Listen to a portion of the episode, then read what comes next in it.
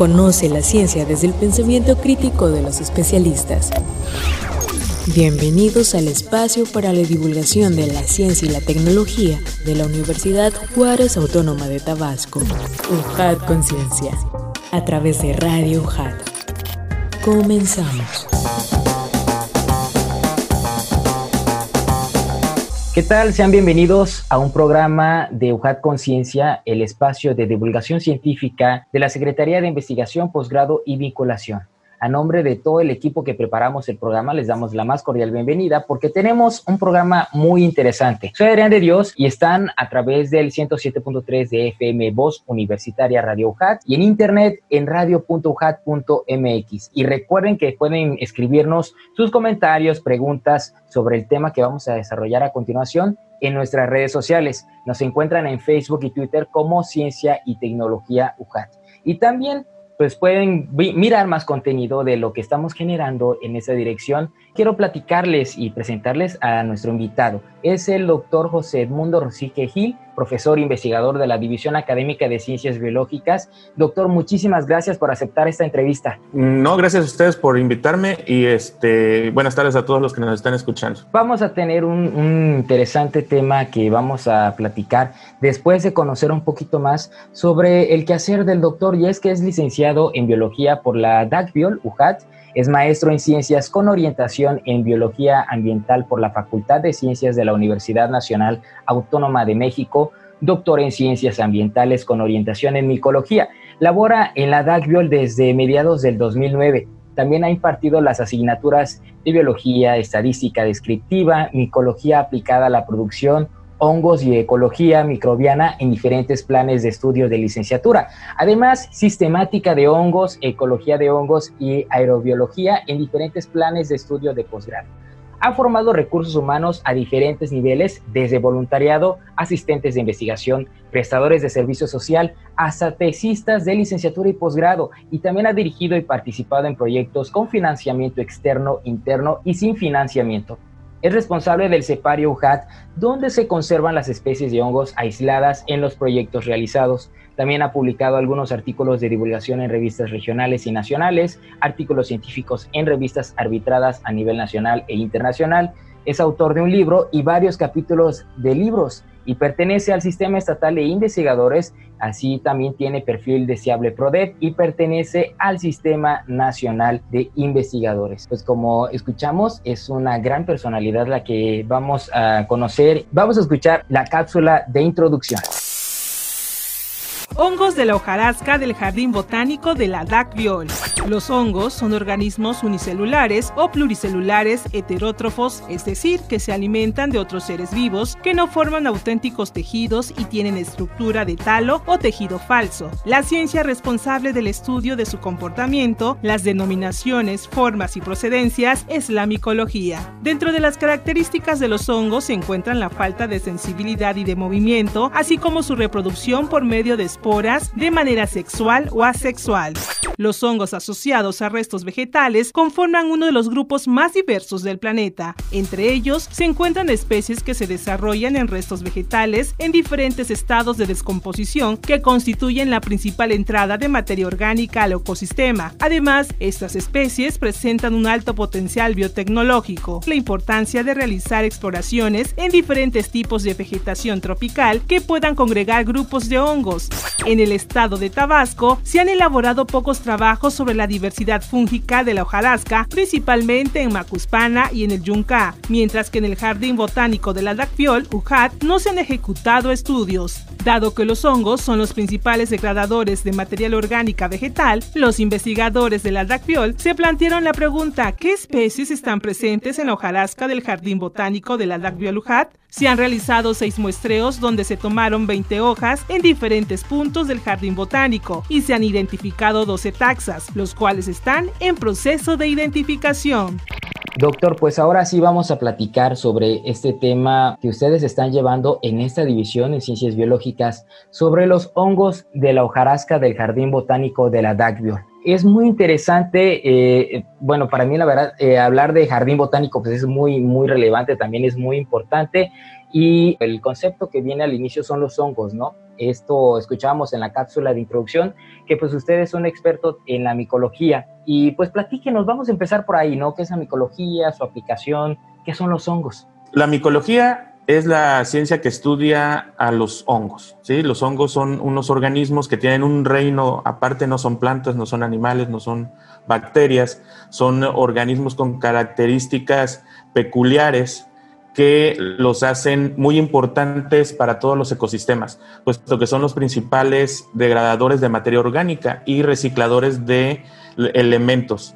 Si no existieran los hongos, no hubiera degradación de la materia orgánica vegetal, ya que ellos son especialistas en degradar toda la materia orgánica. Y bueno, la celulosa es el compuesto más abundante en el planeta, ¿sí? A pesar de la gran cantidad de deforestación que hay, la celulosa sigue siendo el, el, compuesto más abundante y los hongos se han especializado en degradar celulosa, lignina, todo el material leñoso. Eh, a lo largo de la evolución ellos ocuparon ese nicho cuando surgieron las plantas leñosas. Los hongos que ya estaban ahí ocuparon ese nicho y empezaron a degradarlo y ahí se, se han mantenido y son muy, muy importantes. También han sido utilizados desde la época neolítica. Ha habido contacto de las poblaciones humanas con los hongos. Este, hay registros en, en cavernas, hay pinturas rupestres donde se eh, ven representaciones de hongos, hay este, representaciones en, murales egipcios de, de varias tumbas este, de, de, faraones donde se representan hongos, ya, ya, tenían contacto con ellos. También tenían, o sea, contacto directo, también tenían contacto indirecto, ya que muchas este, civilizaciones antiguas hacían este, bebidas fermentadas, ¿sí? vinos, ¿no? Los egipcios hacían vinos, toda la cultura europea. Entonces ellos estaban en contacto con los hongos a pesar de que no sabían que estaban trabajando, que estaban haciendo su comida, su bebida con un hongo, ¿no? Los panes también, ¿sí? Todas las levaduras, ¿sí? O sea, nosotros estamos en contacto prácticamente diario con los hongos, ¿no? Levaduras, nos comemos un pastelito, una pizza, pues podemos comerla. Hay personas que no les gustan los champiñones, pero bueno, la gran mayoría de nosotros, pues sí los comemos, ¿no? Entonces, también se utilizan en una gran cantidad de procesos industriales, por ejemplo, para la clarificación de jugos, otro uso muy importante y que fue algo que digamos o que desde mi punto de vista marcó el futuro de la, de la civilización fue el descubrimiento de una penicilina que este, se obtuvo a partir de un hongo, puesto que antes del descubrimiento de la penicilina, pues mucha gente moría de, de, de enfermedades infecciosas que, bueno, ahora nosotros controlamos fácilmente, ¿no? Entonces, este, eso hizo que, por una parte, podemos curarnos de esas enfermedades, pero por otra, este, pues muchos, muchas personas podemos ser alérgicas a la penicilina, ¿sí? Entonces, por una parte son benéficas porque curan, pero por otro lado también nos han producido ese tipo de, este, de reacciones y también el hecho de que muchas bacterias pueden hacerse resistentes, ¿sí? Entonces es como una lucha, pero ese descubrimiento de la penicilina fue muy importante porque eso ayudó a que una gran cantidad de personas se curaran relativamente rápido, ¿no? Y bueno, eh, regresando a la parte alimenticia, pues los hongos son muy importantes, son muy nutritivos. Este, en, en Tabasco son muy, muy importantes, puesto que el pozol, que es la bebida típica, pues es una, es una bebida fermentada, ¿sí? Donde intervienen este, una gran cantidad de hongos. También junto con unas doctoras de, de, la División Académica de Ciencias Agropecuarias hicimos una investigación y reportamos varios este, hongos nuevos a partir del pozol normal y el pozol de camote. Así que aunque en Tabasco no se consumen, digamos, los hongos macroscópicos, que así los conocemos, sí se consume, este, sí se consumen hongos al comer pozol, ¿no? Al tomar pozol, perdón. eh, han dado muchos beneficios este, a, la, a la humanidad, ¿no? Muchos sugieren que los hongos pueden ser el futuro de la alimentación de, de, la humanidad, ¿no? Puesto este gran problema que hay al momento de, de la deforestación por hacer este, eh, ganadería extensiva. Bueno, los hongos pueden ser una, una este, alternativa ya que tienen una gran cantidad de proteínas. Y bueno, y nos quedan siempre las dudas, ¿no? De que eh, cuáles son los que nosotros podemos ver, como dice usted, los que son macroscópicos. ¿Por qué especializarse en este tema? Bueno, este, los hongos son muy importantes al momento de degradar, como ya había mencionado, la materia orgánica vegetal. Eh, las selvas son lugares exuberantes. Esa exuberancia se debe a la rapidez con la que se está este, degradando la materia orgánica que cae. Normalmente los suelos de las selvas suelen ser no muy ricos en nutrientes. Por eso es que cuando talan una selva, creen que va a haber una gran producción, este, y bueno, y siembran algún monocultivo, creen que va a haber una gran producción, pero se encuentran con que fácilmente este, son erosionados esos suelos, puesto que la riqueza se da con la renovación de la materia orgánica que se está generando ahí mismo y se está degradando, ¿sí? Entonces, los hongos son muy importantes en esa degradación de todas las hojas que caen, y no nada más hojas, sino ese, pedacitos de madera, ramas, todo, todo lo que cae, ¿sí? Entonces, bueno, es muy importante saber este, qué es lo que está ahí, qué hongos están este, llevando a cabo esa, esa degradación, ¿sí? Porque muchos de ellos pueden estar produciendo enzimas que nos pueden, este, nos pueden servir para alguna otra aplicación. Entonces, por una parte es conocer qué es lo que hay, por el, por el hecho de que nosotros como humanos tenemos, el, digamos, la obligación de, mantener a, la naturaleza, ¿no? Esa diversidad que nosotros tenemos, ¿sí? Este, tratar de mantenerla. ¿Y qué, qué debemos hacer para mantenerla? Primero conocerla. Entonces, el objetivo, el principal objetivo es conocer qué hay ahí, ¿sí? ¿Qué hay? ¿Qué están haciendo? Degradando las hojas y conservarlas. ¿Para qué las conservamos? Pues para aplicarlas posteriormente y esa aplicación este, puede ser desde el punto de vista este, muy básico como eh, taxonomía, ¿sí? que con la identificación de los hongos estamos realizando trabajo taxonómico, este, yéndonos a la parte sistemática, ver las relaciones evolutivas filogenéticas que hay entre grupos de hongos, eh, también este, cuáles son los hongos este, que están ahí y cuáles son más abundantes, o sea, cuáles están realizando este, más el trabajo, me están degradando el material que cae en el suelo, ¿sí? Y también, como ya habían mencionado, algunos de ellos pueden producir algunas enzimas que nos pueden ser útiles. Muchos de los hongos que están ahí, tanto macroscópicos como microscópicos, pueden degradar, este, un ejemplo, hidrocarburos.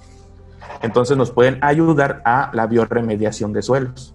Y fíjese que también es importantísimo conocer esta, este impacto biotecnológico porque precisamente ustedes en su estudio eh, pues mencionan esa, esa importancia y relevancia para su trabajo. ¿Puede platicarnos también sobre la importancia de conocer más sobre los hongos que tienen o se pueden desarrollar a raíz de la hojarasca? Sí, este, muchos de ellos tienen la capacidad de degradar este, lignina. La lignina es un compuesto este, que está en material leñoso y en, algunas hojas. Tienen la capacidad de degradar esa lignina y esa lignina es, tiene un compuesto muy parecido a, este, a, algunos hidrocarburos. Entonces, este, es uno, eh, ahí se están probando o existe la, posibilidad de, probarlas, ¿no? Este, sería una de las aplicaciones que podríamos hacer nosotros con, los hongos que estamos aislando, probarlos este, para ver cuáles de ellos pueden degradar esos hidrocarburos, ¿no? Los diferentes grupos de hidrocarburos que hay. Otros también tienen este, importancia porque pueden ser patógenos. Los hongos tienen la capacidad de ser en algún momento, ser saprobios cuando las hojas de, de los árboles caen, pero algunos de ellos ya estaban presentes en las hojas cuando estaban todavía unidas al, a la planta y algunos de ellos pueden ser patógenos. Entonces también podemos saber la dinámica de ciertos patógenos. A lo mejor algunos están este, atacando algunas plantas, pero su reservorio está en las, entre las hojas, entre el suelo. ¿sí? Entonces, esa es, esa es otra, otra aplicación que nosotros podemos tener. Al conocer la biodiversidad, nosotros podemos hacer una gran cantidad de cosas. Últimamente se han hecho estudios sobre la captura de carbono que hacen los hongos, entonces al parecer son también muy importantes en ese proceso que ayuda a este, al, pues al mantenimiento de, los ecosistemas, ¿no? Y, a evitar este, un poco el, el, calentamiento global, ¿no? Que nos está afectando tanto recientemente. Sí, doctor. Y usted también menciona que, pues, eh, algunas plantas, o más bien los hongos se desarrollan en las plantas, en los tallos. ¿Hay alguna manera de saber cuáles eh, o qué tipo de plantas eh, son más resistentes a los hongos aquí en Tabasco? Ah, bueno, ahí, este, obviamente todas las plantas desarrollan, este, algún tipo, algún mecanismo de, de defensa contra, contra los hongos, ¿no? Pero bueno, los hongos están presentes este, desde hace millones de años, entonces hay un proceso este, de evolución que bueno, se llama precisamente coevolución, en el cual este, se ha observado que cuando un parásito, un hongo parásito, y refiriéndonos propiamente a, ellos, entra en contacto con una planta, la planta puede desarrollar algún mecanismo para rechazar ese, a ese parásito, pero posteriormente ese parásito puede también desarrollar un cambio o se puede presentar un cambio y que pueda seguir este, este, eh, infectando a las plantas. Entonces hay, hay hongos que son generalistas, ¿sí? hay hongos que pueden presentarse prácticamente o crecer en cualquier este, resto vegetal, ya cuando están ya refiriéndonos a los que son saprobios, a los que crecen sobre materia orgánica muerta. Este, hay unos que son generalistas y hay algunos que sí son muy, muy específicos, este, o que tienen la capacidad para degradar. Hay hojas que pueden tener más, este, el material puede ser más recalcitrante, entonces cuesta un poquito más de trabajo que lo degraden. Entonces hay algunos hongos que pueden tener esa capacidad, son más específicos, ¿no? Y es muy difícil comprobar la especificidad cuando, cuando hablamos de hongos aprobios, porque pueden comer prácticamente cualquier cosa, ¿no? Lo que ya está. Este, en hongos parásitos es un poco más, más sencillo y sí, sí existe, ¿no? Se cree que hay una relación eh, planta-hongo de, de 6 a 1. A, nivel este, mundial, hay personas que han, este, han sugerido que hay 6 hongos por cada planta, cada planta leñosa. ¿Sí? Entonces, imagínense, también los hongos son muy importantes. Es el segundo grupo más diverso después de los insectos. Y también hay hongos que están asociados a insectos. Entonces, si hay, creo que son por el millón de especies, entonces, este, si hay un hongo asociado a cada especie de insecto, entonces, no sé, no es porque sea mi grupo, pero yo me atrevería a decir que este, los hongos están al mismo nivel de diversidad que los insectos, si no es que más, probablemente.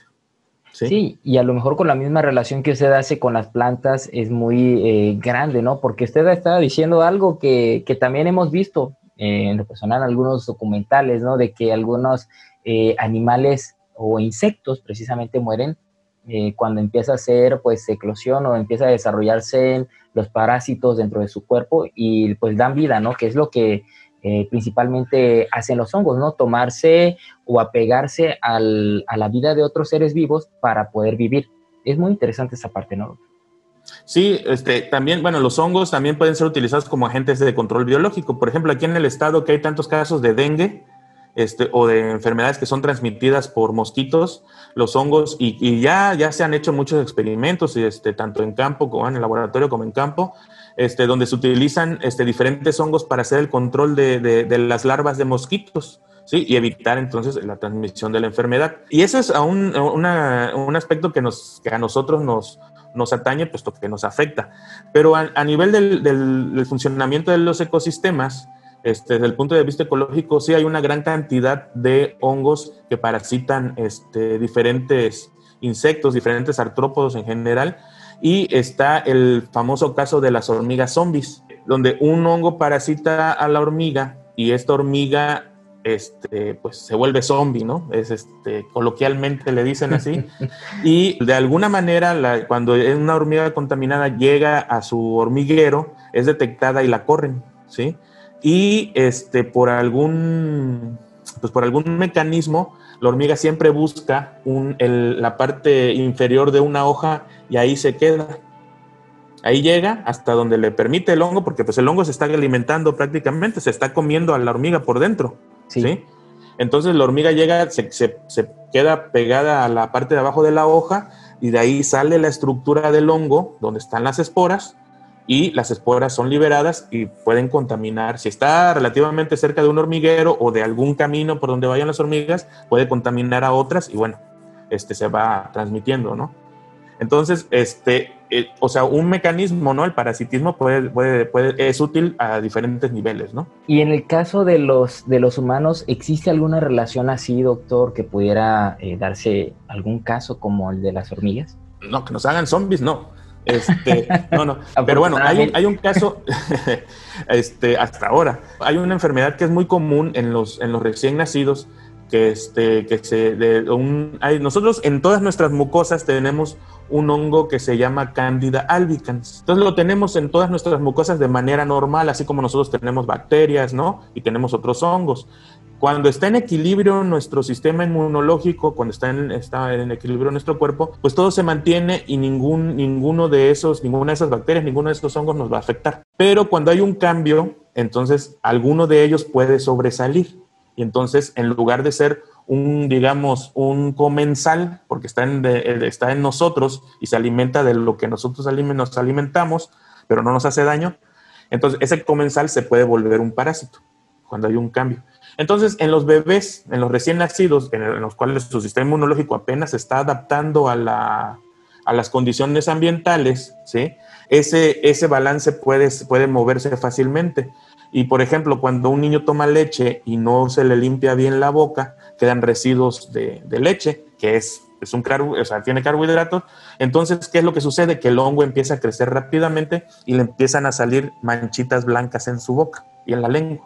¿sí? A eso se le llama este, candidiasis. Y aquí en el estado, y hace poco lo acabo de descubrir, le llaman sacanaca. Ese sería un ejemplo, ¿no? De un hongo que nosotros lo tenemos de manera normal y cambia, ¿no? Por esa condición. Ese hongo también, por ejemplo, está muy asociado con personas que son VIH positivas. Su sistema inmunológico pues, cae, ¿no? Porque es lo que hace el virus. Entonces, el, el, este, el hongo, cándida, también se dispara. Entonces, empiezan o es una señal, ¿no? Cuando una persona adulta tiene candidiasis, es muy, muy probable que sea VIH positiva si no ya está diagnosticado o su sistema inmunológico está realmente mal. Y pues nosotros también tenemos, por ejemplo, las personas que hacen espeleología, eh, que se meten a las cuevas, deben de tener mucho cuidado porque en el guano de los murciélagos hay un hongo que se llama Histoplasma capsulatum que nosotros si lo respiramos se va a pulmones y produce un, cuadro similar al de la neumonía.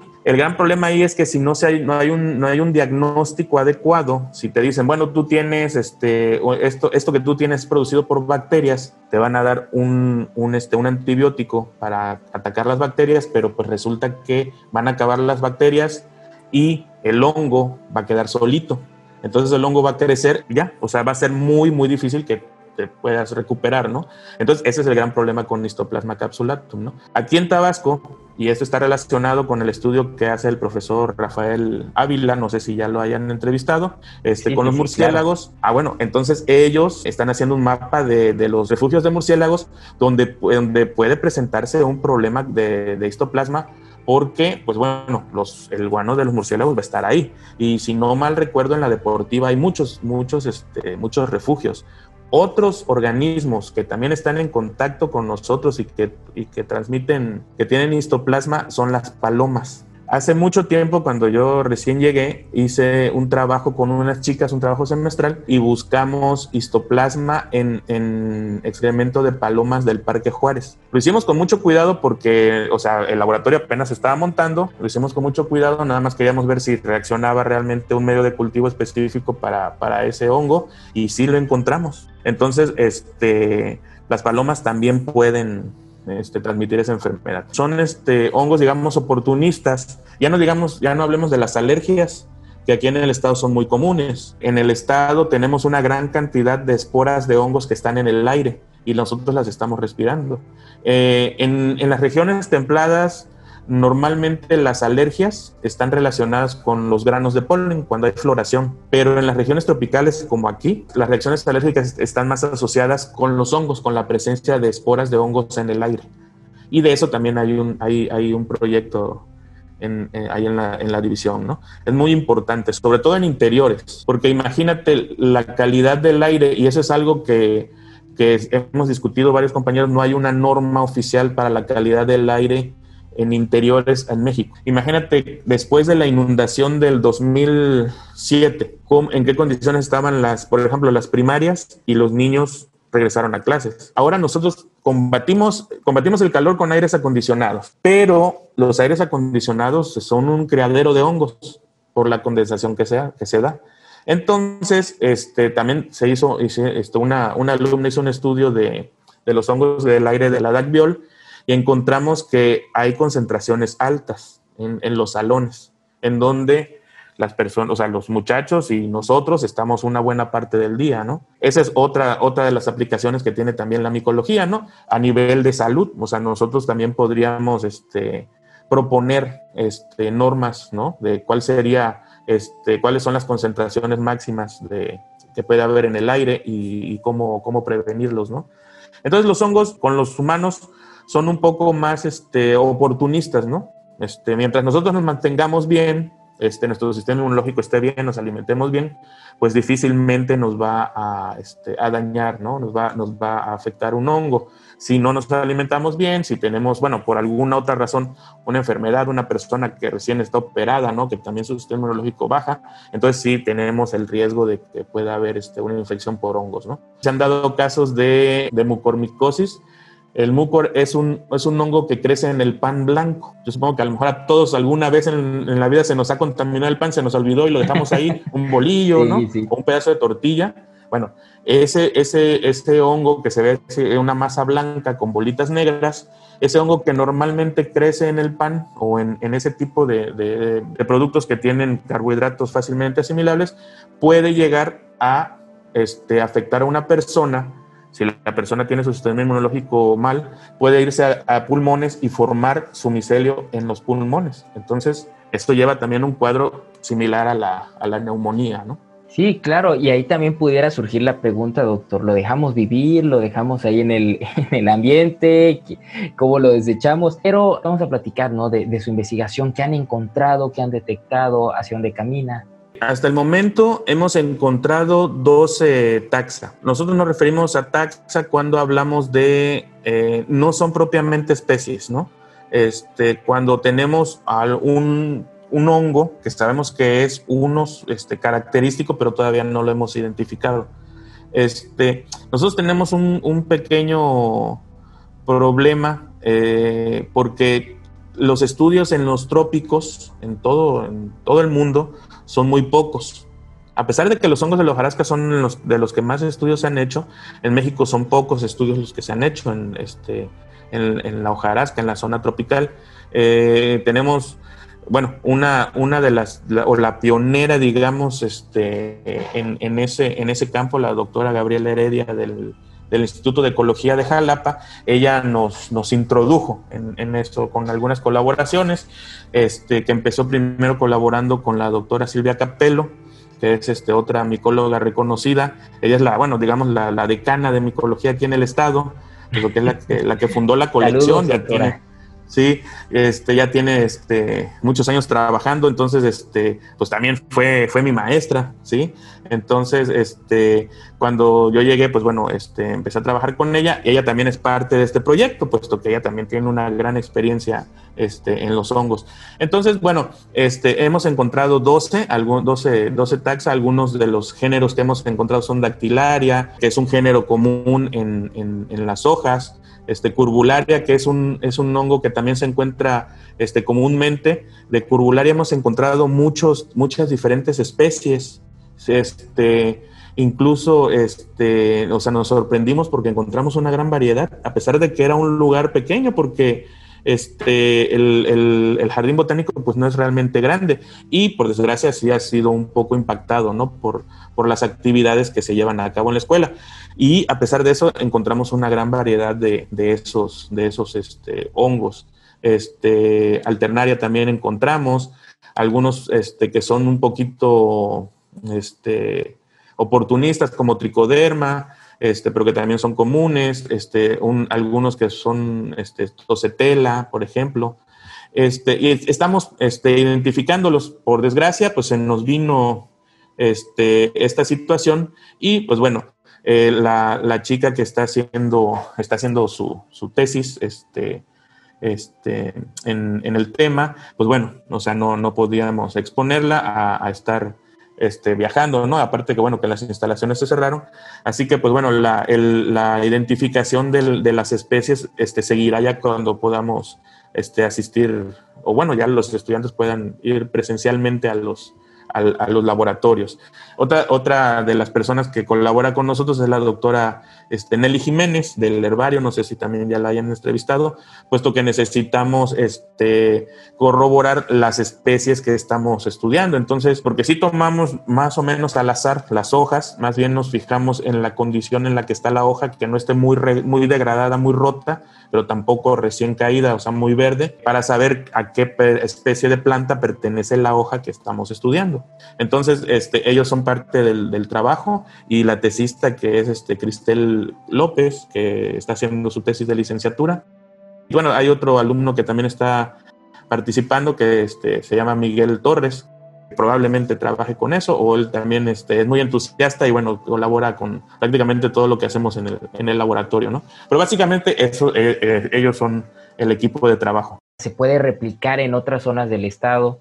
Sí, bueno, de hecho, este, ya teníamos un, un piloto que se hizo, este, digamos, un, un ensayo ahí en, en, en, el Jardín Botánico con, este, hace, hace, bueno, la universidad tiene este, o la división tiene relación con algunas este, preparatorias este, del Estado. Entonces, algunas preparatorias tienen este, unas materias que se llaman Introducción a la Ciencia.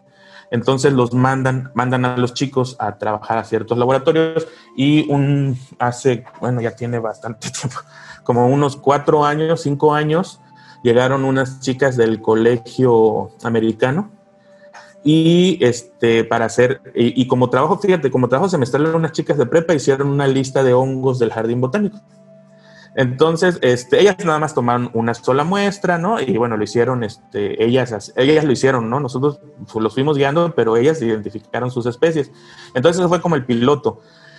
Eh, nosotros teniendo esa, digamos, esa reserva ahí, muchas veces no la estudiamos, preferimos ir a otros lados, ¿sí? Entonces, eh, mi inquietud fue, bueno, este, hay que hacer algo aquí, ¿no? Entonces, ¿qué, ¿qué, es lo que podemos empezar? Primero, la lista. ¿Qué es lo que hay? ¿No? Entonces, ya a partir de esa lista, nosotros podemos hacer un diseño este, mm, pues más, este, más ambicioso, a lo mejor ver las diferentes partes del jardín botánico y hacer muestreos en diferentes lugares, comparar, ¿sí? Este, a lo mejor un área que está más cerca a los edificios, un área que está más, más adentro, donde entran menos personas, ¿no? este, alguna que esté cerca de algún cuerpo de agua, de los que hay ahí en, en, el jardín. Entonces, eso ya sería una siguiente etapa para ver si hay diferencias, si hay algún impacto, ¿sí?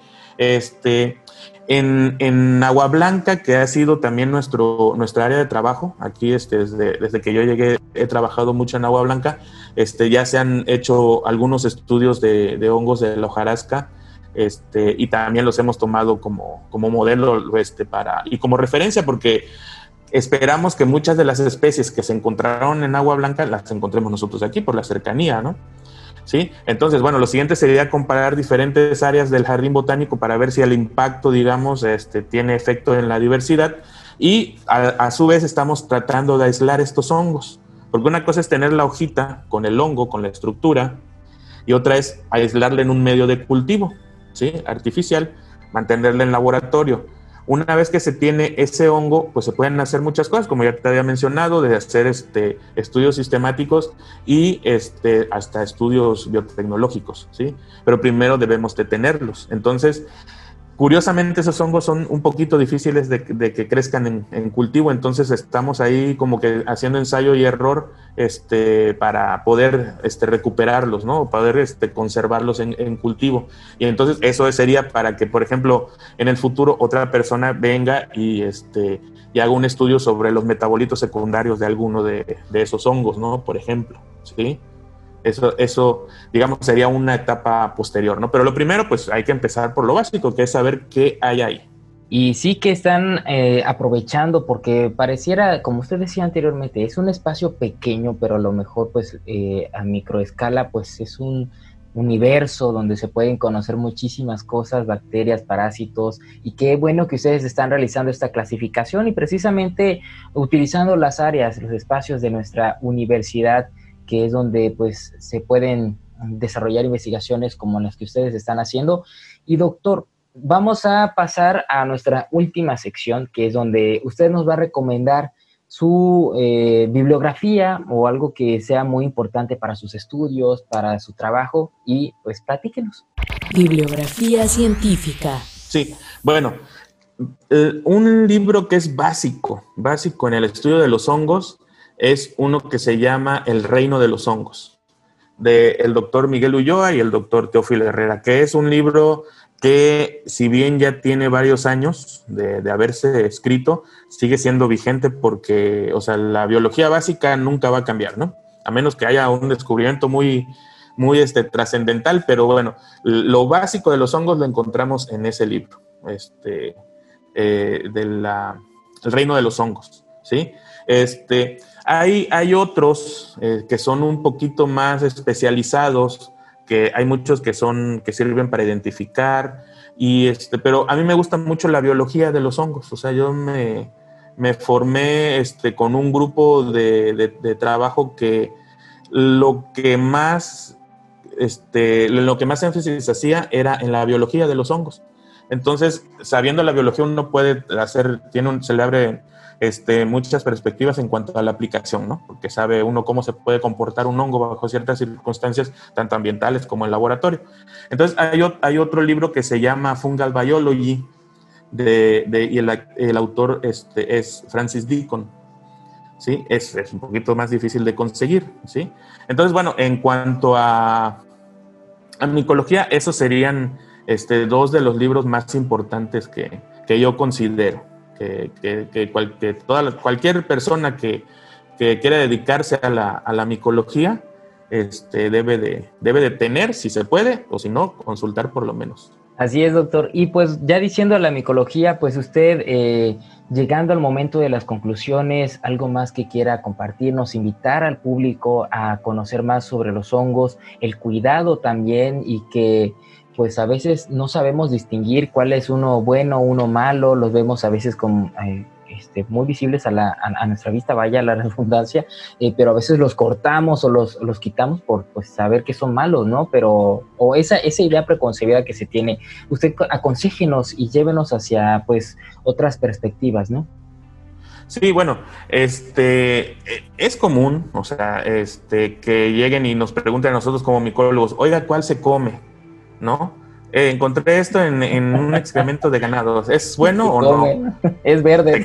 O sea, así con un eufemismo, ¿no? O sea, se come, ¿no? Pero con ese tono. Entonces, este, no, no se debe consumir cualquier hongo, ¿sí? Este, porque pues no sabemos. Eh, hay muchos hongos que, que, crecen en el excremento que, pues bueno, pueden ser este, eh, recreativos, digamos, pero una gran cantidad de ellos también son tóxicos, ¿sí? Entonces una persona puede consumir algo que sea tóxico y pues se puede, puede acabar mal, ¿no? Puede terminar en un, en un hospital. Este, así que, pues bueno, antes de consumir cualquier hongo también, o sea, no digamos este, de ese tipo recreativo, sino nada más alimenticio, o sea, si uno quiere cocinar algún hongo que se encuentra, pues debe de primero este, ver si sí es o no es un hongo comestible, ¿no? Este, porque si no, uno puede terminar prácticamente este, pues, por lo menos, o sea, con una buena intoxicación, ¿no? Si no, si no nos toca un hongo que nos puede matar, ¿sí?